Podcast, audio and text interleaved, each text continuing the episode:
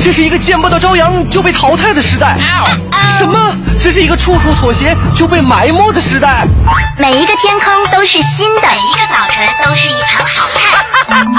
麻辣新闻联播原创脱口秀，清新调侃互动，整蛊文娱点评。大明、黄欢，每天早晨七点到九点陪你在路上，快乐早点到，给你一个爱上堵车的理由。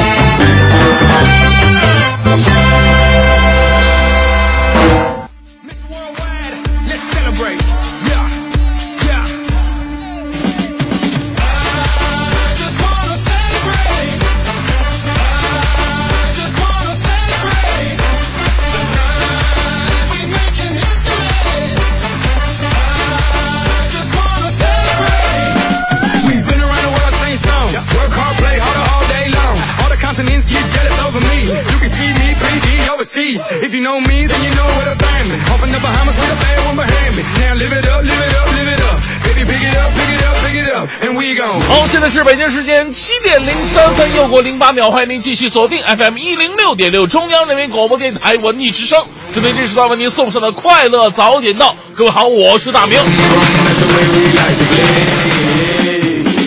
很多朋友看过我照片之后就说：“大明，你这个 为什么越运动越胖呢？”就是说我是可能这个世界上唯一一个越运动越胖的人。其实这都是有理由的，这都怪我姐。我我经常去我姐家吃饭，我昨天我又去他们家吃饭了。我姐正好炖了一大锅的排骨，哎呀，这这这这这这香啊！而且我姐的特别会做，就是我把这个排骨做好之后呢，那汤里边还下下了一些手擀面，做做好了以后给我拿了一个特别大号的大碗，一般大海碗都不够我吃的，基本上都是那种做什么呢？比脸盆小一点的大盆吧。哎呀，大明啊，你过来，你饭量大，我给你多盛点面。我听了以后，我就觉得特别惭愧，我赶紧跟我姐说：“姐啊，你说我这，其实吧，我我没有以前那么能吃，你也不能总这么喂我了，我吃不了那么多面，你给我多盛点排骨就行了。”我明显感觉到我姐的手抖了一下。这个故事就告诉我们一个道理：没有无缘无故的胖啊，胖都是有原因的。任何事情其实都是如此。当你抱怨自己为何如此的时候，你应该更多的去想想造成事件的原因是什么，多思考，少抱怨，才会改变人生。这就是今天送给各位的至理名言。我是大明，全新正能量一天马上开始。接下来让我们有请黄欢带来今天的头条置顶。头条置顶，头条置顶。中华全国总工会近日梳理了2015年上半年全国劳动关系领域的劳动违法案件，并从中挑选出十起拖欠劳动报酬典型案件，予以集中发布。北京市卫生计生委公布了2022年冬奥会医疗保障计划，以骨科为重点学科的北京积水潭医院将对口支援张家口崇礼县医院，合作建设2022年冬奥会综合性医疗服务中心。今天零点，汽柴油价格每吨分别降低二百二十块和二百一十五元，测算到零售价格，九十号汽油和零号柴油每升分别降低零点一六元和零点一八元。国家体育总局排球运动管理中心主任潘志琛涉嫌严重违纪违法，目前正在接受组织调查。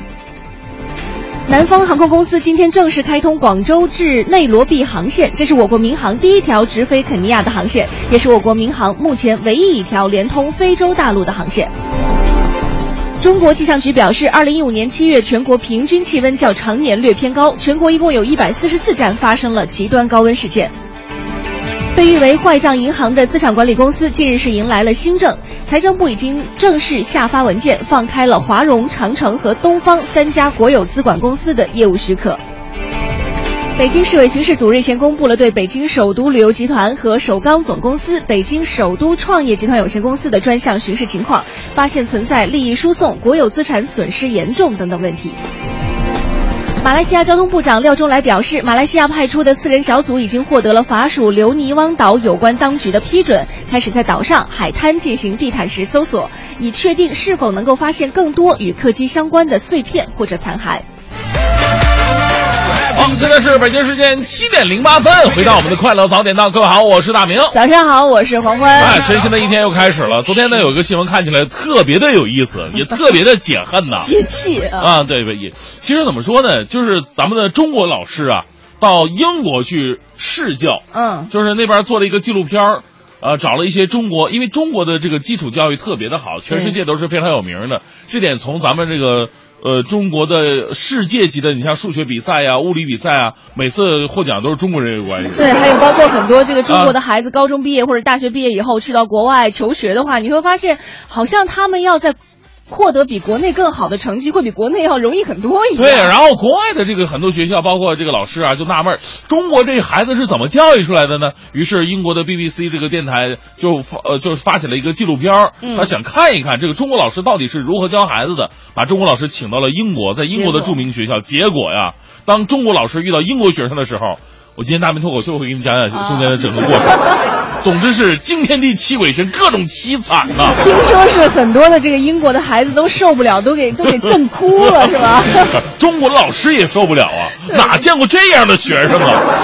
对，包括纪律方面啊，啊哈，包括很多方面，中国的老师都都啧舌了，都觉得怎么会有这样的孩子，在国内根本不成问题的，但是到国外的话，哎这孩子怎么能这样呢？对吧？是哈，所以呢，我们这个今天呢，一会儿大明脱口秀会跟大家聊一聊关于这个教育方面的一一些探讨之外呢，其实今天呢，我们可以回忆一下自己的老师。嗯中国老师真的是全世界最牛的老师了。那你生命当中遇到过最牛的老师，他到底有多牛呢？你遇到过最牛的老师吗？呃，就是我们，我我我高考复读过一年，嗯我之前那些老师啊，真的每一个老师都不错，印象让我印象深刻。但是印象最深刻就是复读那个政治老师，嗯，呃，一个老太太返聘的，然后她，你就是你有没有听课，他是一眼就能看得出来的。然后是你太明显了吧？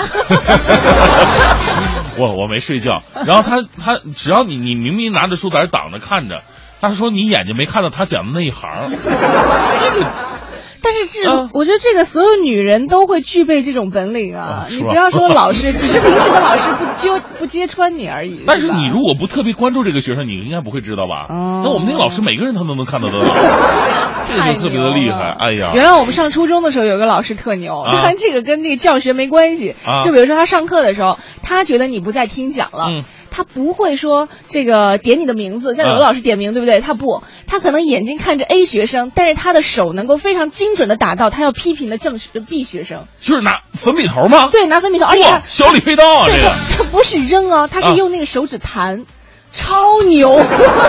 原来以为是小李飞刀，后来才明白这是弹指神通啊！啊，太厉害了哈！当然还有教学非常厉害的，比如说有的老师徒手画圆哈，啊可以和圆规画的差不多，等等等等一些小技能，都会让你对这个老师刮目相看。是那你的生活当中有没有遇到过一些让你觉得哎呀，到现在想起来都特别牛的老师啊？欢迎你发送微信到快乐早点到一零六六。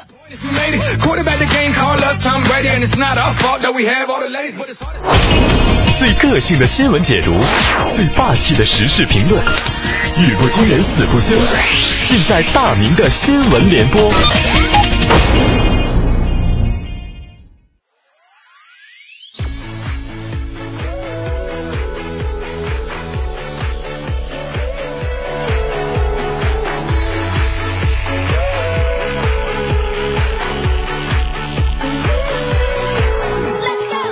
天咱们话题说的是我的最牛老师，您可以发送微信到快乐早点到一零六六的微信平台。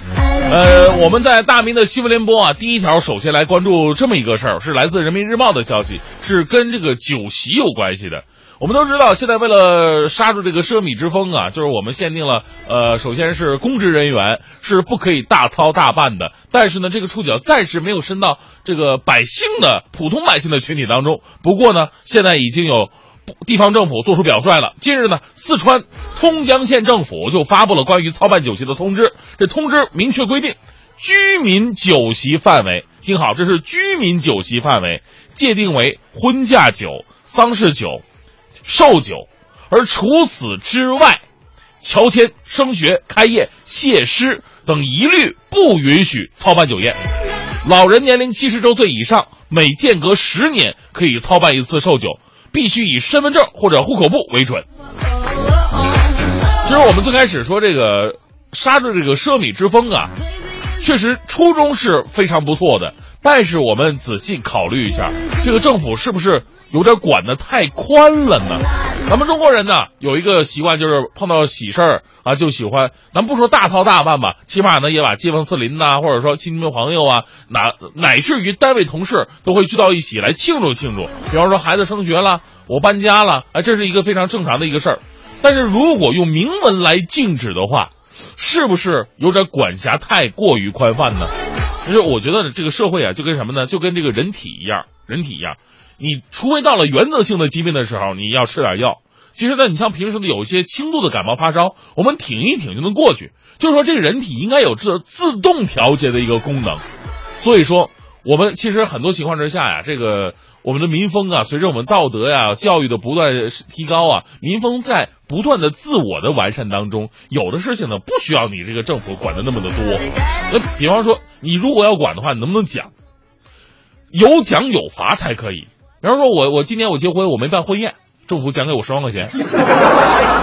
哎，有这么一个奖励措施的话，我相信这个奢靡之风一定会刹得住的。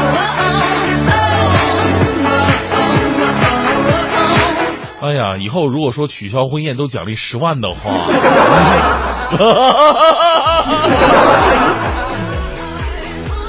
我们再来关注一起搬了石头砸自己脚的故事。来自楚天都市报的消息，因为涉嫌非法融资近五千万，杨某啊被湖北荆门警方通缉了。他逃啊，逃到哪儿了？逃到了孝感。为掩藏身份，他用一张捡来的身份证作为这个掩护来乘车。结果令他万万没想到，最开始他捡到身份证的时候，觉得自己啊，我运气太好了，我这都不用造假，是不是？万万没想到，捡到的身份证也是一名在在在逃嫌犯的杨某，最终露出马脚，被武汉铁路警方抓获归案的。一个人倒了霉啊，这喝口凉水都塞牙呀！但是这哥们儿是违法乱纪了，所以啊，正所谓天网恢恢，疏而不漏啊。你逃不了佛祖的五指山的。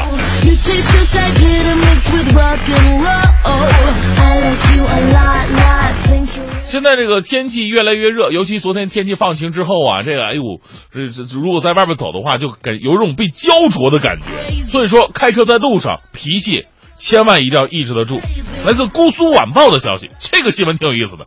几天之前呢，姑苏常熟就有这么两位任性的车主干了一件荒唐的事儿。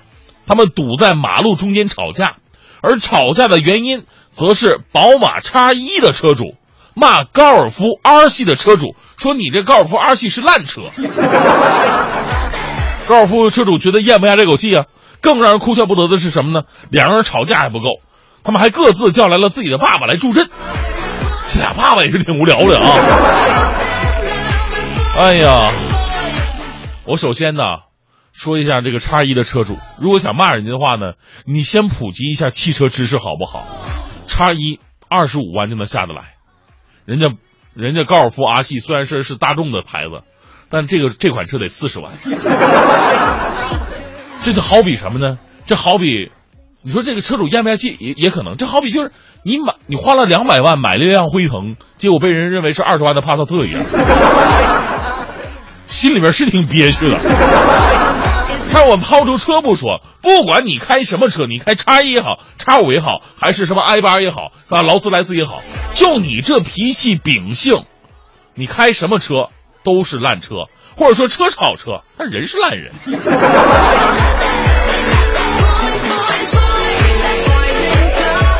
好吧，最后我们带来这一时段的正能量，来自。国家版权局啊，日前下发了这么一个通知，要求各网络音乐服务商呢，于七月三十号、三十一号前呢，将未经授权这个传播的音乐作品全部下下线。来自央视的消息，这数据显示呢，截至七月底，腾讯、阿里、百度等十六家网络音乐服务商主动下线未经授权音乐作品二百二十多万首，网络音乐版权秩序状况得到了一个显著的改善。我们要为这样的举动点赞。虽然说以后啊，面对花钱下载的局面呢，咱们老百姓来说比较心疼，因为免费时代享用免费的待遇习惯了嘛。但是咱们说吃了这么多年的免费晚餐，你想想那些做音乐的人，真的是有点难受啊！哈，他们可能花了很大的精力，包括很大的宣传费用去推广自己的歌曲，结果你免费下载，那他的收入来源又是何在呢？其实啊，支持正版是让中国音乐市场兴盛的最有效的方式。只有让音乐人得到回报，才能得听到更多发自肺腑的好歌。为什么现在的烂歌那么的多呀？点击量高啊！我不用什么成本的，什么我的滑板鞋这这玩意儿，你 一零六六听天下。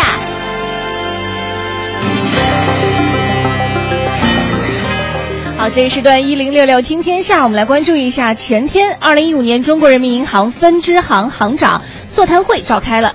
人民银行党委书记、行长周小川做工作报告，深入分析了当前经济金融形势和运行当中的一些重大问题，并且进行了工作部署。嗯，会议认为要继续实施稳健的货币政策，创新和完善宏观调控的思路和方式，更加注重松紧适度，灵活运用多种货币政策工具，及时进行预调、微调，保持适度流动性，实现货币信贷以及社会，呃融资规模的合理增长。另外，继周一晚上沪深交易所修改两融细则，将融券规则由 T 加零改为 T 加一之后，昨天便有券商陆陆续续披露了融券业务变动情况。中信证券成为首家表示将暂停融券业务的券券商。嗯。中信证券在其客户端软件发布公告称，为配合交易所融资融券交易规则的紧急修改，控制业务风险，自即日起，公司暂停融券交易。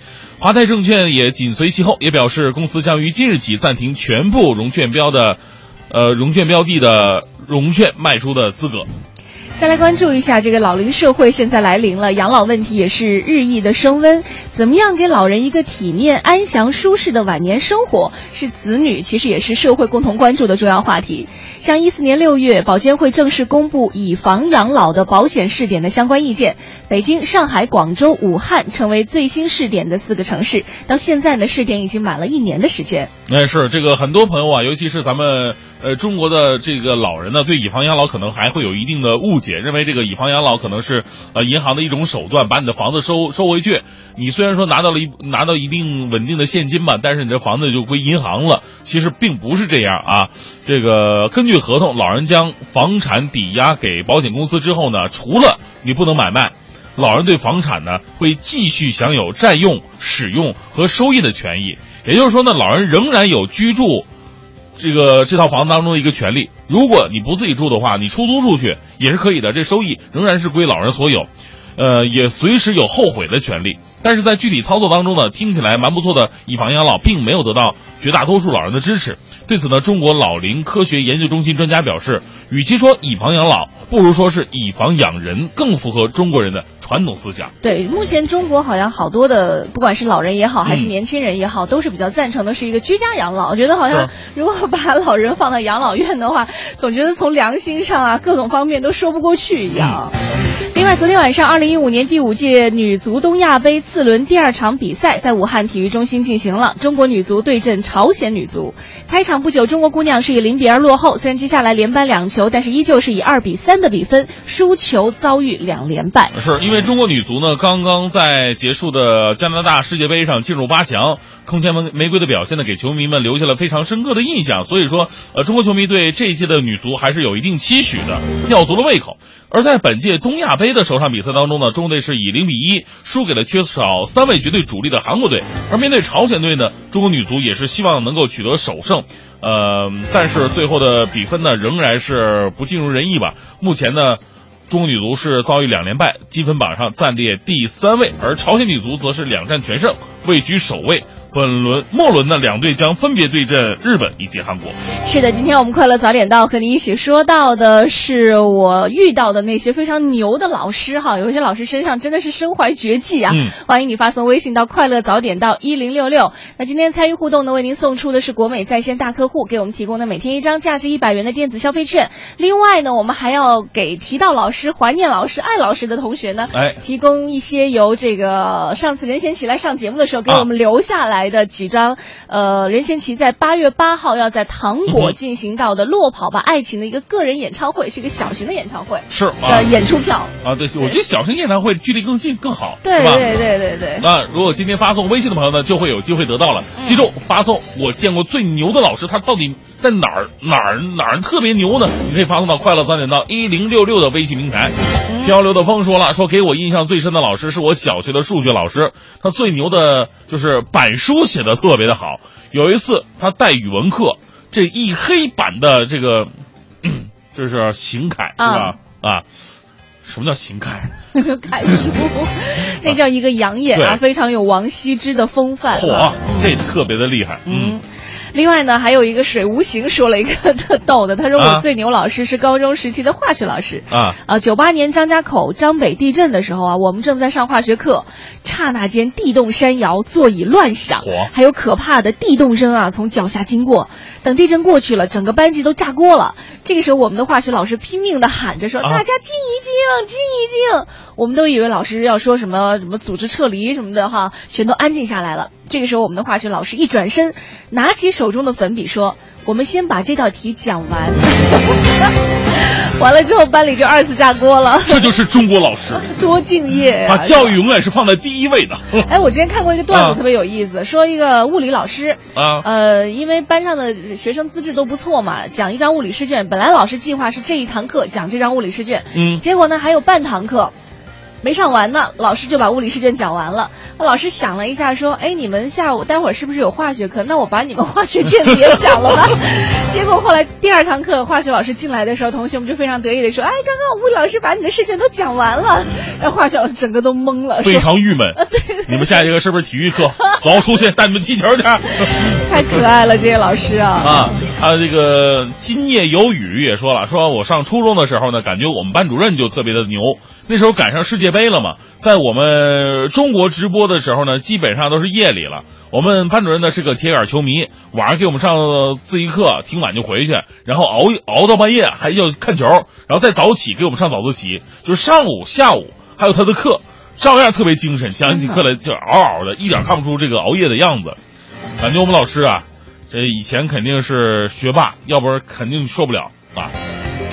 这应该就是年轻吧，靠身体扛吧。你不信，你到了五六十岁，你让他这样熬两天，绝对受不了。是哈，嗯我们相信呢，这个中国老师啊，呃，不仅是在亚洲，乃至世界上，别看这个全世界那么多的名校，但是呢，中国的老师在世界绝对是最牛的啊！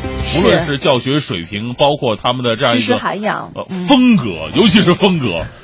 就牛到就是我们可能很多国外的学生都接受不了，所以一会儿大明脱口秀就给你讲一讲，当中国老师遇到了英国学生会是一个什么样的一个状况。好的，欢迎各位发送微信到快乐早点到一零六六，我们一起来怀念一下曾经给我们带来过震惊的那些老师啊。呃，今天参与互动呢，刚刚也说到了，要为您送出的是任贤齐演唱会的门票，是一个小型演唱会的门票。为了纪念他马上在十月份要上映的一部电影《落跑吧新娘》，那另外呢，我们，啊啊，我刚刚说的是什么？新娘，啊，真的吗？可能是新结婚的时候新娘跑了，跟谁去啊？落跑了爱情。那另外呢，还有我们要在节目当中送出的是国美在线大客户给我们提供的每天一张价值一百元的电子小卡。快乐早点到，给生活加点料。好，七点五十四分，回到我们的快乐早点到了，咱们继续来聊聊这个你见过的最牛的老师啊。我发现，在我们微信平台上啊，这啊牛老师实在是太多太多了。满屏的牛是吧？对对，啊满屏都是牛。你看 LZY 说了，说上初三那会儿，数学老师叫我们错一道题，在操场上跑一圈，结果我们体育都达标了，数学成绩倒没提高多少。一家人吧，数学和体育老师。呃，来看一下这个兵临城下说了，说成都一个设计院的老师，地震的时候，办公室的年轻人都在疯跑，老爷子不慌不忙关好窗，关了电，锁上门，最后慢慢的走出来了。哇，这个责任心。镇定了。对对对，哎呀，特别牛。这一看就上了年纪的老师，就很在意这种东西哈。啊！而且是见多识广嘛。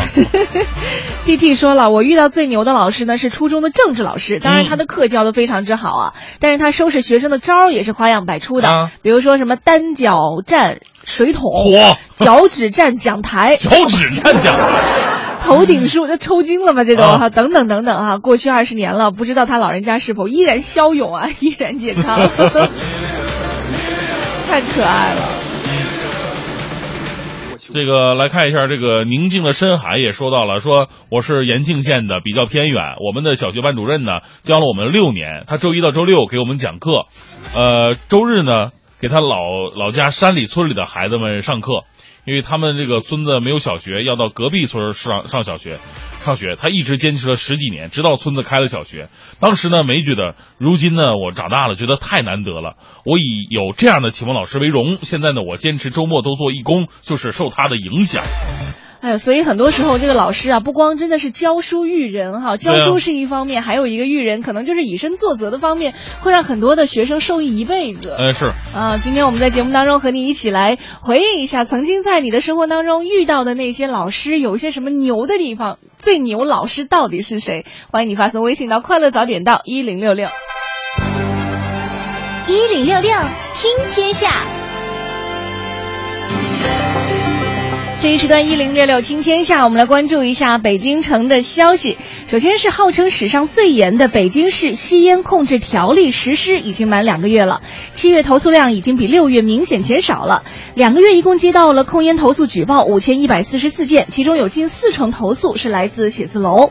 分析显示呢，写字楼、办公楼和餐厅、娱乐场所是控烟投诉比较多的场所，其中有近近百分之四十就是像刚刚说到的呀，是来自写字楼。嗯，相关专家表示啊，很多写字楼都存在内部控烟管理制度不健全、张贴控烟标识不规范等等问题。此外呢，物业是写字楼最基层的管理者，由于写字楼内这个烟民比较多，物业管理人员呢数量偏少。而且呢，物业没有真正的说执法权，善意的劝阻往往是起不到任何作用的。因此呢，写字楼内吸烟的发生率也是比较高的。嗯，其实平时大家也不需要说靠别人管制来来来，不要在公共场所吸烟哈，大家稍微自觉一下，相信这样的举报投诉呢就会少很多。其实啊，这个从这个呃管理人员，就是说物业管理人员讲，他们确实没有什么执法权，然后他们上前劝说呢，甚至有的时候还会遭受反感。对，有的时候我觉得从弱势群体的角度来讲，比方说孕妇。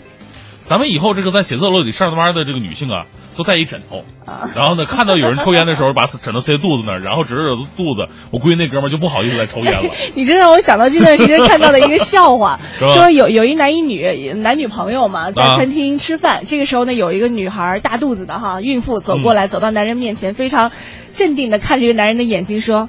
你知道吗？我怀孕了。然后当时这个男人的女朋友就上前扇了这男人一耳光，然后就气愤的走了。过一会儿走了之后，这孕妇就说：“所以请你不要吸烟好吗？”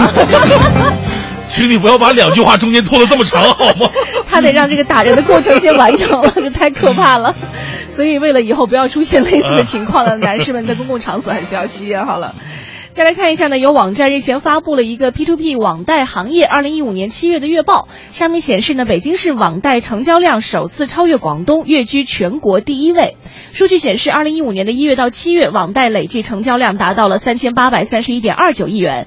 按照今年以来网贷成交量月均复合增长率，预计二零一五年全年成交量可能会突破一万亿元。嗯，月报指出，由于下半年社会融资需求将会进一步的增大，加上政策利好消息的推动，P to P 网贷行业成交量有望继续增长。业内分析认为啊，说股市的走弱使得部分用户资金流至 P to P 的网贷行业，对大平台成交量的增长起到了推动作用。此前呢，有报告显示，今年上半年北京累计十九家问题平台爆出。而全国同期有四百一十九家问题平台。嗯，好，我们再来看一下，这个教育部近日是公示了全国九十所试点高校自主招生录取考生的名单，这是高校首次公示这一名单。今年高招四百五十多名北京考生通过自主招生被高校录取，部分高分考生放弃自主招生资格。嗯，清华招生负责人分析啊，说考生未被自主招生录取，可能呢是因为考生虽然获得降分优惠，但其高考成绩仍未达到学校的录取线。还有一种情况呢，就是考生主动放弃自主招生资格。今年呢，多数高校自主招生优惠细化到了专业，呃，即只有考生报考学校认定的专业，才能够享受自主招生降分的优惠。好，我们再来看一下昨天进行的二零一五年喀山世锦赛游泳比赛男子两百米自由泳决赛当中，孙杨在一百五十米领先的情况下，最后五十米被反超，以一分四十五秒二十屈居亚军。英国选手盖伊是以一分四十五秒一四夺冠，德国名将彼得尔曼以一分四十五秒三八三八获得冠军，季军。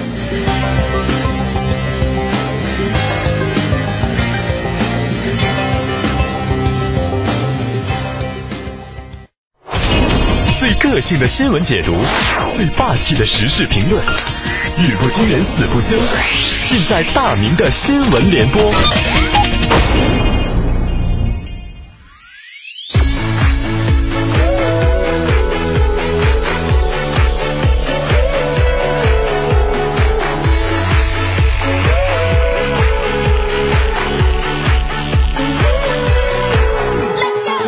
好，现在是北京时间八点零九分整，欢迎您继续锁定 FM 一零六点六，收听这时段为您送上的快乐早点到。各位好，我是大明，继续咱们大明的新闻联播。现在关注一个特别奇葩的新闻，你说这个奇葩年年都有，但是今年你会发现这个奇葩的这个趴的种类特别的奇。我们来关注一位引发了巨大争议的女生，天府早报的消息，这个希望年迈的父母能在有生之年享上清福。自称是四川师范大学今年刚刚毕业的二十一岁女孩樊某表示，希望有人能够资助或者无息贷款两百万，让她为父母在城里买一套房。她承诺十五年内还清贷款，还许下了这样的承诺：我的后半生为你而活，创造的财富都可以属于你。哎呀，这这，最开始看到以后啊，还挺感动的。但是仔细仔细想一下，哎，不对呀、啊，你你你后半生直接卖给了他啊，先在那个有钱人贷出二百万来，然后给你的父母，看似是孝顺，但是这是不是跟卖有关？我脑子里总有一个这样的想法。我第一次有见到有人把找干爹傍大款说的这么清新脱俗啊，感人肺腑。你用这样的方法尽孝，你的父母知道吗？同意吗？对于这次姑娘的想法啊，我们的专家都看不下去了。社会学家胡光伟教授听到这事儿表示啊，他说，女孩的这种想法呢，我们没有办法去谴责，但是极其不靠谱。如今社会上像这样的人还真不少，太浮躁了，高估自己呀、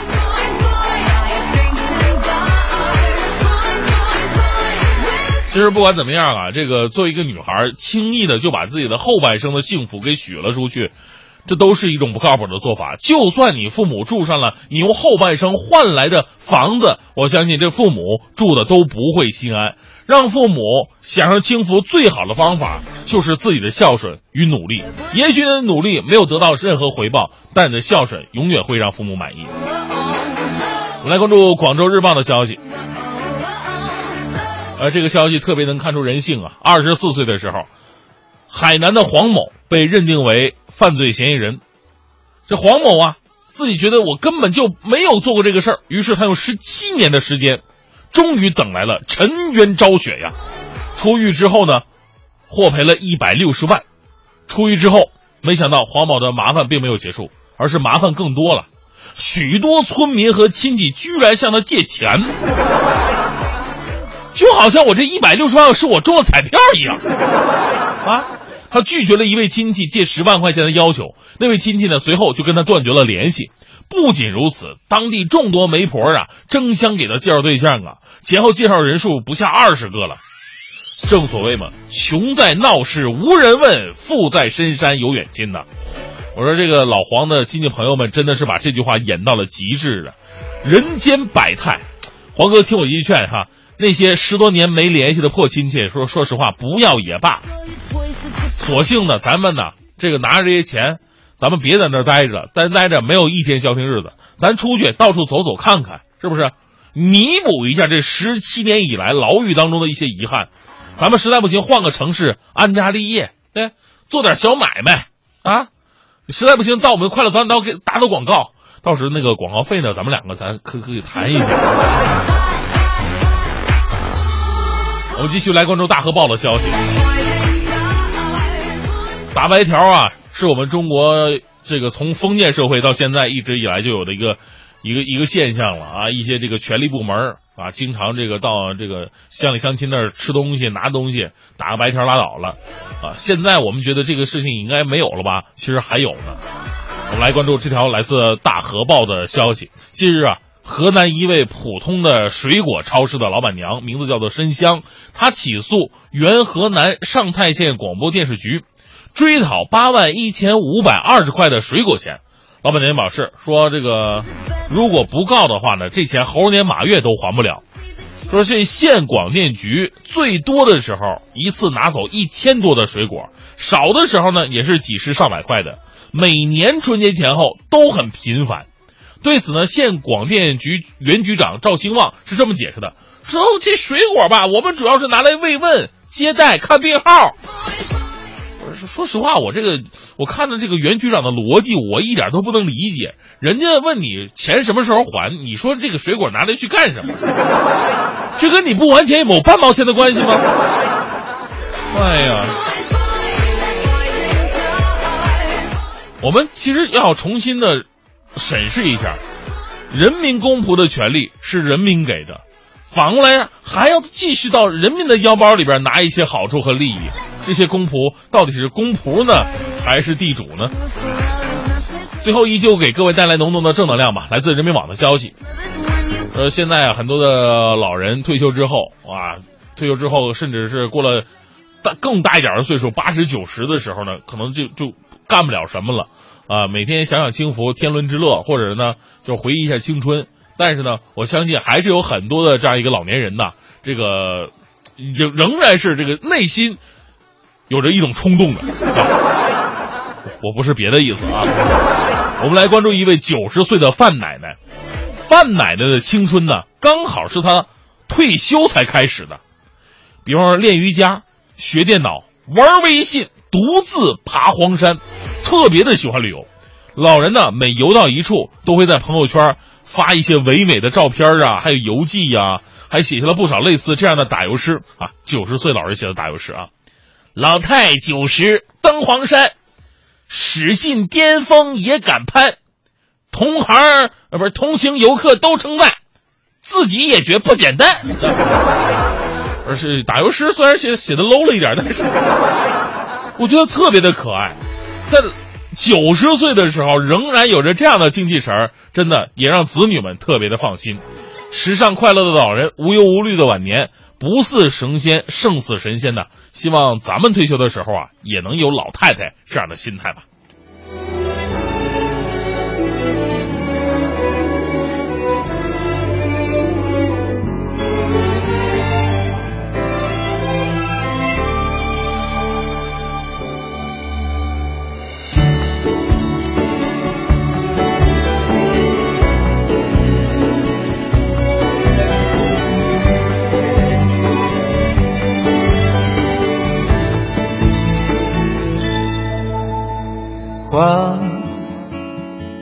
画出我的梦，梦里的天空总会有彩虹。画，画一只蜜蜂，乘着晚风，它会在日落后继续旅程，小翅膀努力的。飞过寒冬，危机中回忆到正义的英雄。我相信，在我身体里有一个长不大的小孩，冒险的事情都热爱。我希望，在我世界里，所有云朵都自由自在。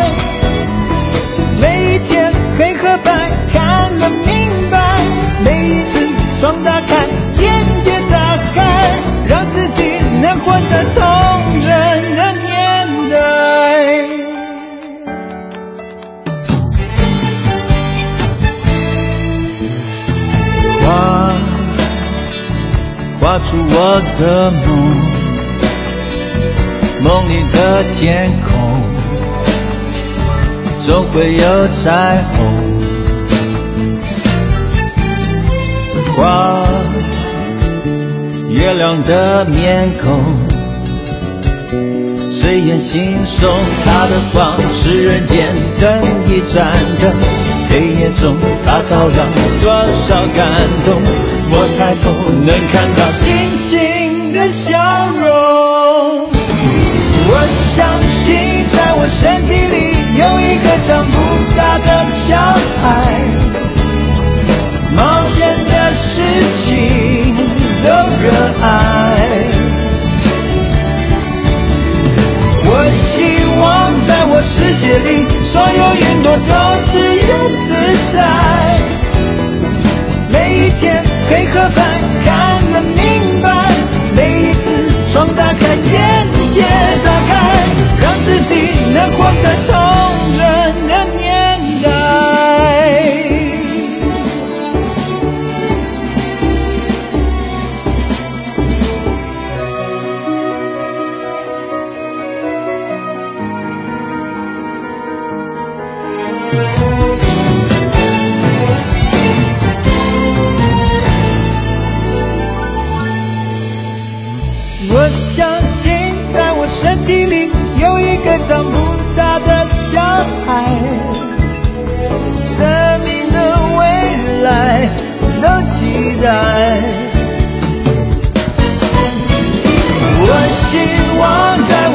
夜里快乐一直在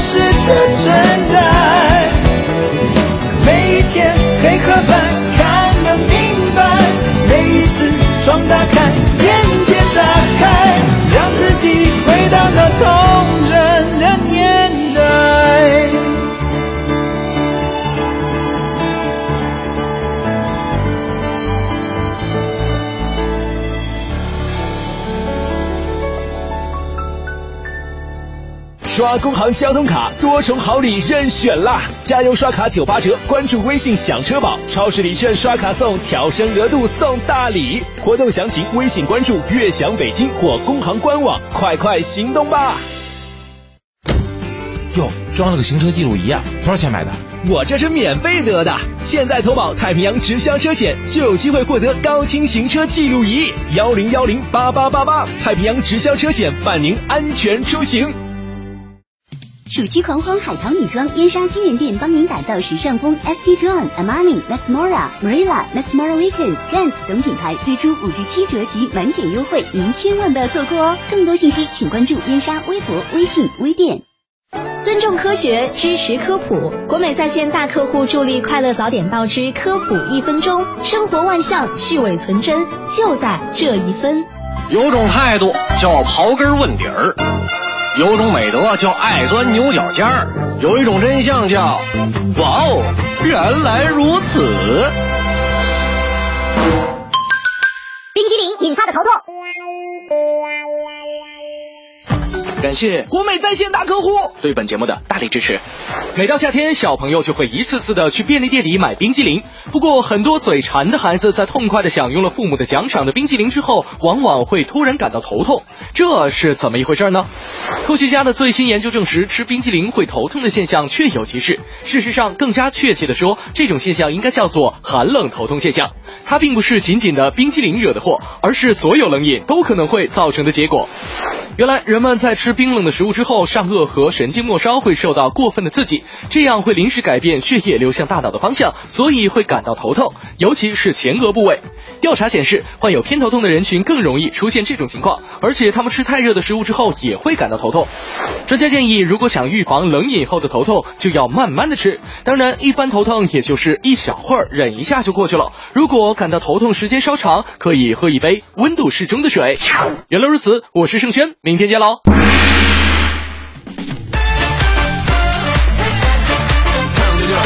好，八点二十二分，回到我们的快乐早点到，各位好，我是大明。大家好，我是黄欢。我发现听众朋友们都特别的了解我。什么？哎呀，谁没个嘴瓢的时候？刚才黄欢在这个八点的时候报报一新闻，把这个“八”读成了“吧”。其实那个新闻后面呢还有一块小评论的，当时我实在是忍不了。是，就是有点，你知道，长期睡觉不好啊，你发现脑子和嘴它不在一条线上。别别怪别人，别怪别怪睡眠不好。不是，我跟你说，你睡眠不好导致的嘴瓢，你是从第一天开始就一直延续到现在。我是我是后期勃发型的，你知道吗？嘴瓢也很多种啊，有种瓢啊就是普通的瓢，你这瓢的叭不能吧唧。很多朋友说，大明你是不是关话筒去乐去了？说实话，确实乐了半分钟。好，我们把事儿过了吧，哈。啊、好，过了。我们来看一下微信平台上，刚刚有朋友说到了哈，就是说我们今天话题，因为说到的是最牛老师嘛，他说那个最牛老师，我觉得是最牛的一对儿老师。啊。童芳说的，说上中学的时候啊，英语老师和体育老师是夫妻。对。上英语课的时候呢，总是有调皮的男孩把温柔的英语老师给气哭了。结果呢，就上体育课的时候啊，别班的都在打羽毛球啊、乒乓球等等活动，而我们就被一圈一圈的罚跑。就是老婆的 仇，老公来报哈。啊！那我突然想到，以前我们上高中的时候，高中、初中，我们的地理老师和化学老师是一对夫妻。啊、地理老师是女的，但是他们没有这个同方说到这对老师那么的齐心协力。嗯，我们的那个他们那那对夫妻好像老吵架。吵了架以后，我们地理老师女的嘛，就会到课堂上哭诉，就说化学老师多不是人。然后太过分了。对，因为当时其实我们都慢慢开始成熟了，女生就会同情着女孩，那男孩呢也处于这个同情弱势群体的这个年龄，啊、所以当时我们就形成了一边倒，就大家都喜欢地理老师，都不喜欢我们化学老师。那化学老师一上课的时候，全班在谴责他。没有没有，就是不爱听他课，故意发出很大的声音啊之类的，而且我们还有这样的情况。对，特别逗的是，我们地理老师他就呃有的时候就说这个化学老师有多么的不理解他呀，这之类的；有的时候就就说他当年是一个怎样的学霸，就是为了化学老师留在我们这所学校啊、怎样怎样受了多大的委屈之类的，就我现在特别同情那个化学老师，你知道吗？我特别的理解他。对一般男人不会在课堂上说这种东西。什么人也不会在课堂上说这种东西啊！所以我觉得这是我们当时非常爱上地理课的一个原因啊。能听八卦是吧？对对，虽然大家地理学的都不怎么样，但是特别爱听八卦啊。哎，来看一下哈，这个微信平台上还有木森说了一个，他说嗯我遇见最牛的老师呢是初中老时候的数学老师，是个女老师。据说她刚工作的时候特别的温柔，然后总有学生欺负她。后来据说她性格就变了，教我们的时候呢，生气的时候特别可怕，一脚可以把书踹，把书桌踹出去一米多。他提问学生回答问题，学生都战战兢兢的，生怕回答不上来挨训。哎呀，你看这位北京童安格啊，说了说，记得高中的时候，语文老师特别的幽默，长得还像冯巩。是长得比较幽默吗？一次两个同学闹矛盾，他上课的时候批评两个人，还要请家长。有一个同学不服啊，老师让他坐下先上课，该生也不坐下，老师就顿了一下，突然大喊了一声：“你想干嘛？告诉你，坐山雕还得听许旅长的呢。年代的印记就出来了哈。是，你看 Mr. 腾就说了，说我高中有个物理老师，第一节课讲力，老师一上来也不说话，扫视我们，对我们班最壮的男生说：“你嗯上来。”啊，这男生刚一上去，老师一拳就打在这男生的胸上，然后问疼不疼，男生就说疼，老师说对，这就是力。老师，你可以换换一种方式吗？就怕老师哪天说到电的时候要来试一下，太可怕了。哎呦，来看一下哈，这个呃飞翔的飞说了，我们当时学校有一个政治经济学的老师是返聘的，啊年龄很大了，老头儿这个眉毛都白了，还很长啊，俗称瘦眉哈。嗯忽然有一天呢，有人发现老师的眉毛很厉害，一边是李宁，一边是耐克。可以想象一下，还不错呢。李宁和耐克吧，它起码是一条，如果是阿迪达斯就完了。但是断眉是吧？明显是剃头发的时候剃多了。来看一下抬头看镜的说，大明，我能说自己是一个微牛老师吗？零八年我作为志愿者去大别山区啊、支教一年，担任初三、高一两个年级的英语老师，每天早上五点到晚上十点工作十七个小时，哎每周只休一天呢，还会去山里边家访，让家长鼓励孩子继续学习，走出大山。零八年雪灾的时候，我带领孩子们一起抗御严寒，雪中作乐。现在我的学生已经有考上华东师范大学的研究生了，我觉得特别的欣慰啊！太牛了，太抬头牛太牛了，看镜子。这不是微牛，这是大牛啊！这个。今天我们节目当中一起来罗列一下我们遇到那些非常牛的老师，欢迎你发送微信到快乐早点到一零六六。一零六六听天下，这一时段一零六六听天下，我们来关注一下环球方面。苹果 CEO 蒂姆·库克近日是参观德国知名汽车厂商宝马的消息，让外媒炒作了。虽然说苹果并没有因为这一次的库克之行与宝马达成任何协议，但是这一消息已经足够让果粉们对未来的 Apple Car 充满了期待。苹果如果要进入到汽车领域的话，被传统汽车厂商围剿是不可避免的，但是他们也会面对新兴势力的挑战，比如说谷歌。嗯，根据英国卫报的报道，谷歌近段时间在英国地区正式注册了谷歌汽车公司，进一步呢透露出该公司对于自家汽车商业化的一个企图心。与谷歌相比啊，目前我们只知道这个苹果已经建立一个大约一千人的研发团队，而且呢，他们在积极的招聘汽车领域的顶尖人才。对我们，哎呀嗯，永远没有办法预知未来多少年之后的生活是怎样哈。对对对我之前看过一篇报道，说五年之后我们的生活将会，呃，手机将会从我们生活里消失啊当时我就我就呃还还在想哈，就是我因为我没有。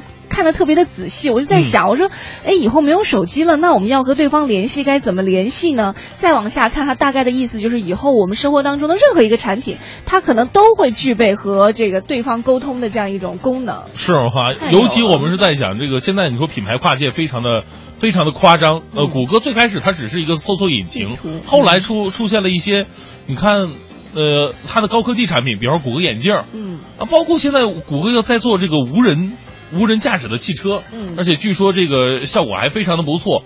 我们在想。如果有一天，当苹果造出汽车，那将会是一个什么样的概念？它是一从一个电子产品跨车跨到这个汽车领域。嗯，那时候特斯特斯拉，呃，刚出来的时候不不不是被誉为汽车领域当中的苹果吗？对，现在这个苹果如果也出汽车的话，特斯拉估计就没什么地位了吧？哎，我还真听说，就是在咱们金宝街那儿、有啊有有人开了一家那个，我们就不说品牌吧，就是说某某一个四 S 店，嗯，呃。据说他的车，所有车都是 3D 打印的，我不知道现在还有没有人购买，好像就是前两月刚开张的，去看了一下，哎车外形看上去挺酷的。那谁敢往里头坐呢？价格还不菲呢。啊 有时间可以去关注一下哈。来，再来看一下澳大利亚最新公开的官方数据显示，全澳大学新生2013年的退学率已经升到了百分之十四点八四，创下从零五年以来的新高。据澳大利亚人报报道。呃，塔斯马尼亚大学的退学率在所有澳大利亚高校当中是最高的，平均每三名学生当中就有一人退学。此外呢，呃，斯威本大学的退学率也是高达百分之二十八。嗯，墨尔本墨尔本大学教授理查詹姆斯指出啊，这些多集中在地区性大学和网络课程。澳大利亚主要的公立大学受影响并不大。斯威本大学呢，负责人表示，读呃报。报读其网上课程的学生平均年龄是三十一岁，相对来说退学率呢也会比较高。嗯，再来看一下日本首个生物安全四级实验室就要启动了。日本政府开始就引进埃博拉等等危险病毒病原体展开讨论。围绕启用该实验室的讨论已经持续了三十多年。这个是日本首个生物安全四级实验室，日本政府打算在这个实验室里面进行埃博拉等等危险病毒相关的实验。是。此外呢，为了研究相关传染病的检查和治疗方法，日本方面也在获取实验室所在地方的理解的同时，呃，与保有相关病原体的欧美国家进行接触，以引进相关病原体。另外呢，在昨天，二零一五中国网球公开赛面向全球正式开票了。球迷通过官方的网站、官方微信、官方热线三大渠道都可以认购赛事门票。与此同时，中网组委会也带来了一个让球迷兴奋的消息：西班牙球王纳达尔宣布将参加二零一五年的中国网球公开赛。是，早在法网期间呢，纳达尔看到中国球迷通过中网传送的生日祝福的时候呢，就特别录制了视频，向粉丝们表达谢意，并约定中网相见。他说啊：“感谢我的中国球迷带来的祝福和留言，不久之后北京见吧。”此前呢，世界第一德维科维奇呢已经宣布前来卫冕了。据悉呢，组委会正在积极邀请顶级球员来参赛，近期呢会有更多前十的选手会加入。是的，今天我们节目当中和您一起来罗列一下你遇到的那些非常牛的老师哈，都是怎样的身怀绝技？欢迎你发送微信到“快乐早点到一零六六”的微信平台。当然，今天参与互动呢，也为您准备了很多的奖品啊，一个是国美在线大客户给我们提供的每天一张价值一百元的电子消费券。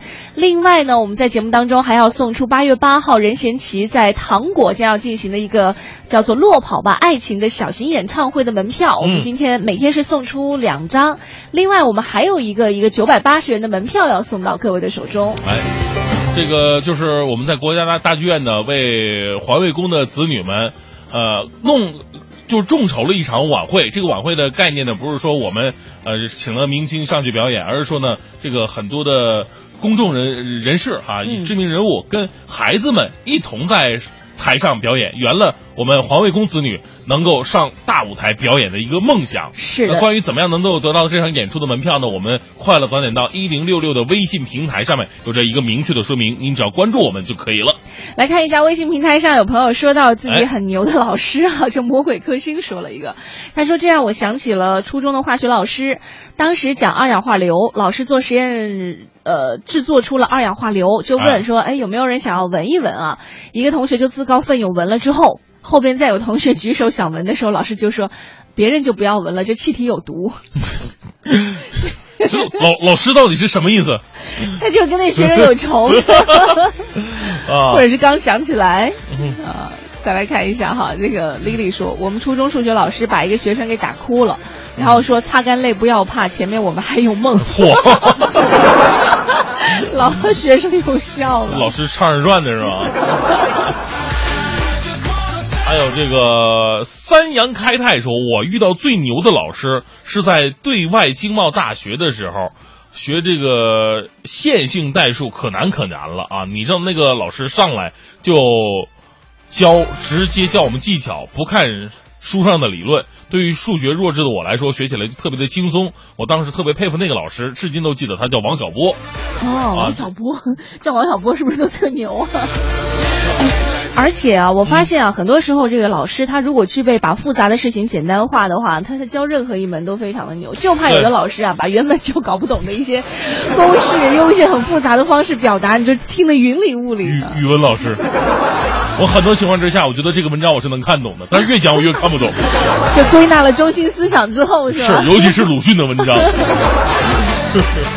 啊，来看一下哈，这个宋新颖说了，说我们曾经有一个物理老师，课讲的挺好的，啊但是每到下课，第一排同学的这个书都湿了，就是他的喷油嘴呗。口水量特别的大。老师，您在上课之前能少喝点水吗？还有这个，这哪儿啊？娇娇说了，我就是老师家的孩子，最痛苦的就是好不容易放寒暑假了，结果我妈也放假了。这多好呀！你不知道吗？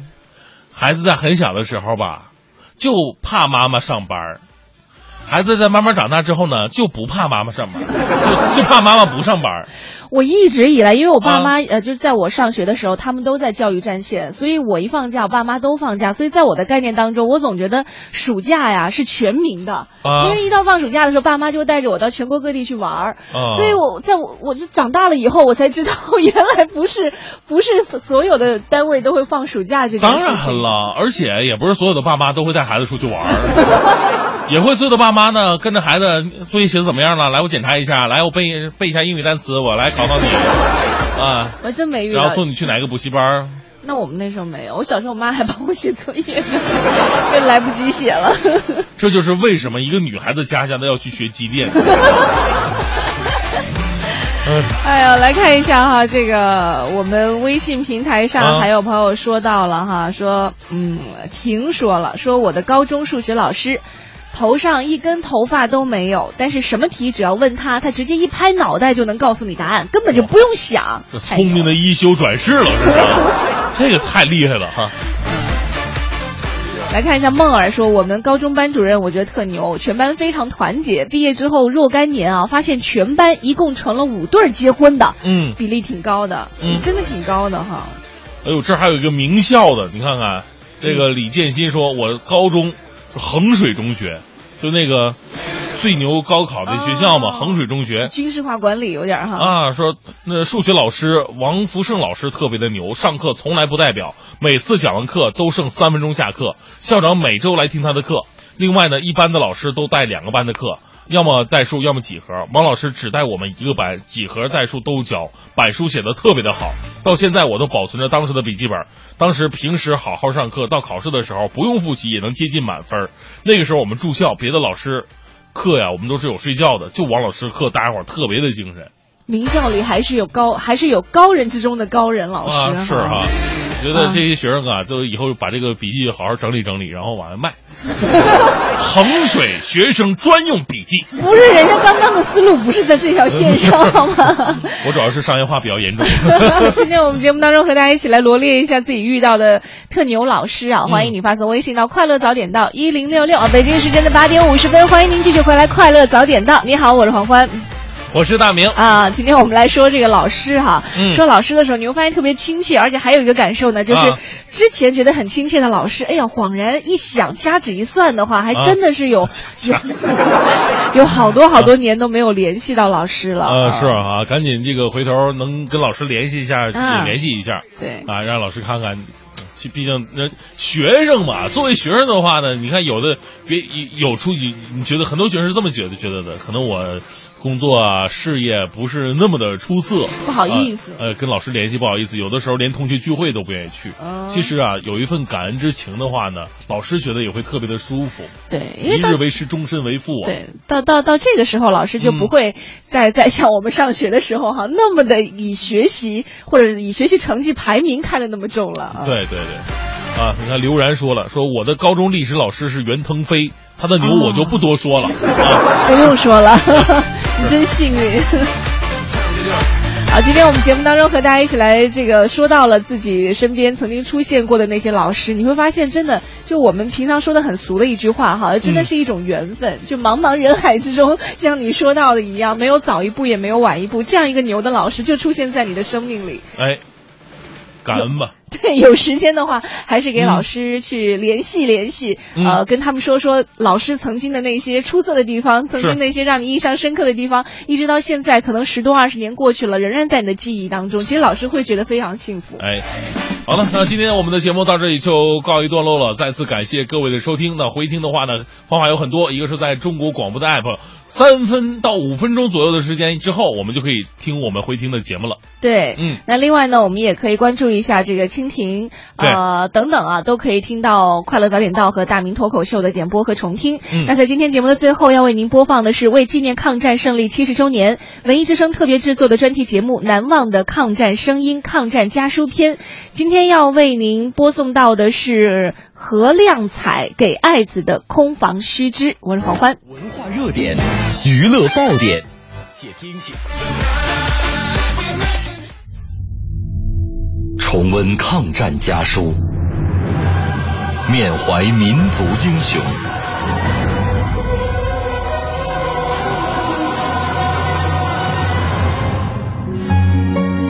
纪念中国人民抗日战争暨世界反法西斯战争胜利七十周年，文艺之声特别节目《难忘的抗战声音》家书篇。第八集，何亮彩给爱子的空房须知。一九三七年七月七日，日本发动全面侵华战争。此时的云南处于全国抗战后方，内地与沿海沦陷区的大批机关、学校、企业向西南后方撤退，有相当一部分都集中在云南。云南也因此引起了敌军的注意。从一九三八年九月二十八日日军飞机首次空袭昆明，到一九四四年十二月二十六日最后一次空袭景东，云南遭受日机野蛮空袭长达六年零三个月。当时，就在云南省防空司令部任职的何亮彩，作为其中的一位亲历者，积累了丰富的防空知识。在他给爱子的家书中，详细透露了日军对云南的轰炸情况。启明大儿见字之喜。我近日在防部，空袭紧张，防部后面靠圆通山，山脚有石洞，厚度很厚，可以保险，望而勿念。前敌机西上炸滇缅铁路。如遇警报发出后，赶快躲于北头，要躲人少处，有树木或田埂坑洼处，如高房大屋及石碑旁边，切不可躲。作为一位井井有条、情感细腻的父亲，在信中，何亮才还特意附了一份防空须知。附防空须知及避难方法一份，望儿看在心头。空袭时离开市区，越远越好，不要穿红、白等鲜艳颜色的衣服，外出要轻装便服，并携带简单救济药品，侧卧相对坐立更为安全。隐蔽处所不可人群聚集。以尽量分散为上策，不要在高大建筑物附近隐蔽。隐蔽时不要向外窥视，以免暴露。从一九三八年到一九四四年最后一次空袭，日军空袭云南共二百八十一天，五百零八批次，出动飞机三千五百九十九架次。云南防空司令部积极应对。并采取了预警和有效疏散民众的多种方式，及构建防空穴、壕、洞、坑等，在较大程度上保证了重要机关和人民的生命财产安全，减少了战争损失。本节目内容由中国人民大学出版社二零一五年五月出版的《抗战家书》改编，网络回听。请登录央广网难忘的抗战声音专区。